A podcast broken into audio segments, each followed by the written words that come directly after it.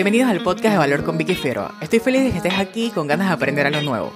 Este es un espacio donde hablaremos de tácticas, estrategias y herramientas sobre crecimiento personal, marketing y ventas.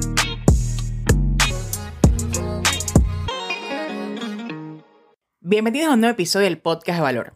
En esta ocasión quiero compartir contigo un tema del que me emociona hablar y que considero que de seguro puede ser de mucha ayuda para la estrategia de ventas de tu negocio o de tu emprendimiento. Y eso es la comunicación activa con los clientes. La comunicación está en el corazón de la interacción humana y puede hacer o deshacer un negocio. Poder comunicarse de manera eficaz con los clientes puede generar un aumento de las ventas, la repetición de negocios y claro, las referencias, el boca a boca. Por otro lado, no poder hacerlo puede conducir rápidamente a una disminución de tus ventas, a tener clientes frustrados y a generar un boca a boca negativo. Así que una gran pregunta a la que se enfrentan las empresas en esta sociedad cada vez más conectada es ¿cómo pueden las empresas mejorar sus comunicaciones con los clientes para así crecer y prosperar? Hace mucho tiempo era suficiente tener un buen producto para que una empresa tuviera éxito. Ahora es necesario encontrar el diferenciador que te posicionará entre los favoritos de la gente. Y generalmente eso está en el servicio. Entonces, ¿cómo nos comunicamos con los clientes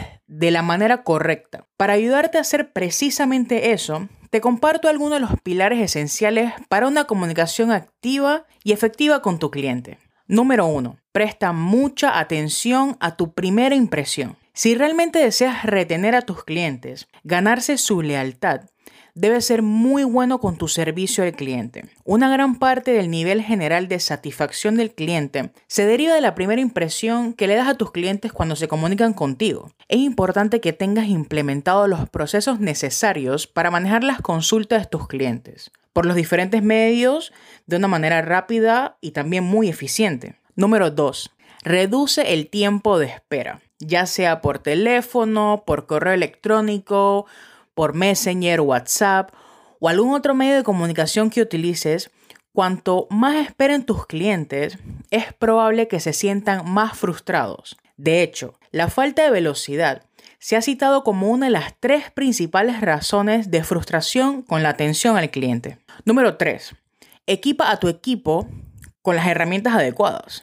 Las herramientas adecuadas pueden ayudar a tu equipo de servicio al cliente a ser más productivo y eficiente con el manejo de las solicitudes de los clientes. Número 4. Céntrate en la calidad. Enfócate más en interactuar de manera significativa con los clientes que en alcanzar las métricas. Sí, alcanzar las métricas es importante, eso lo sabemos todo, pero interactuar de una manera significativa con tus clientes te va a llevar a ser un aliado de tu cliente y al intentar resolver sus problemas de una manera más efectiva. Número 5. Concluye tus conversaciones correctamente. Las conclusiones son tan importantes como las primeras impresiones. Asegúrate de terminar bien tus conversaciones incluso si eso significa extender unos minutos la interacción con tu cliente. Tu objetivo debe ser terminar la conversación de una manera en la cual tu cliente se vaya muy feliz con el servicio que le proporcionaste. Ahora recuerda, prestar atención especial a las redes sociales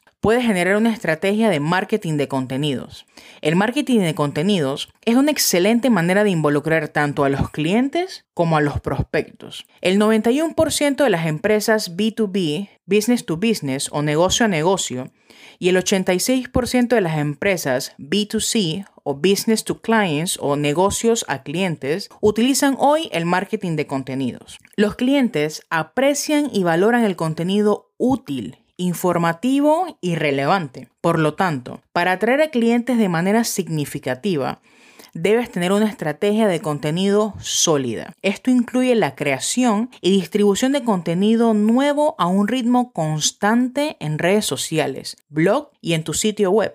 La mayoría de nosotros estamos conectados de forma natural, de una manera que nos hace buscar un poco de empatía en nuestras interacciones sociales. Si comprendes este aspecto de la psicología humana, podrás comunicarte mucho mejor con tus clientes.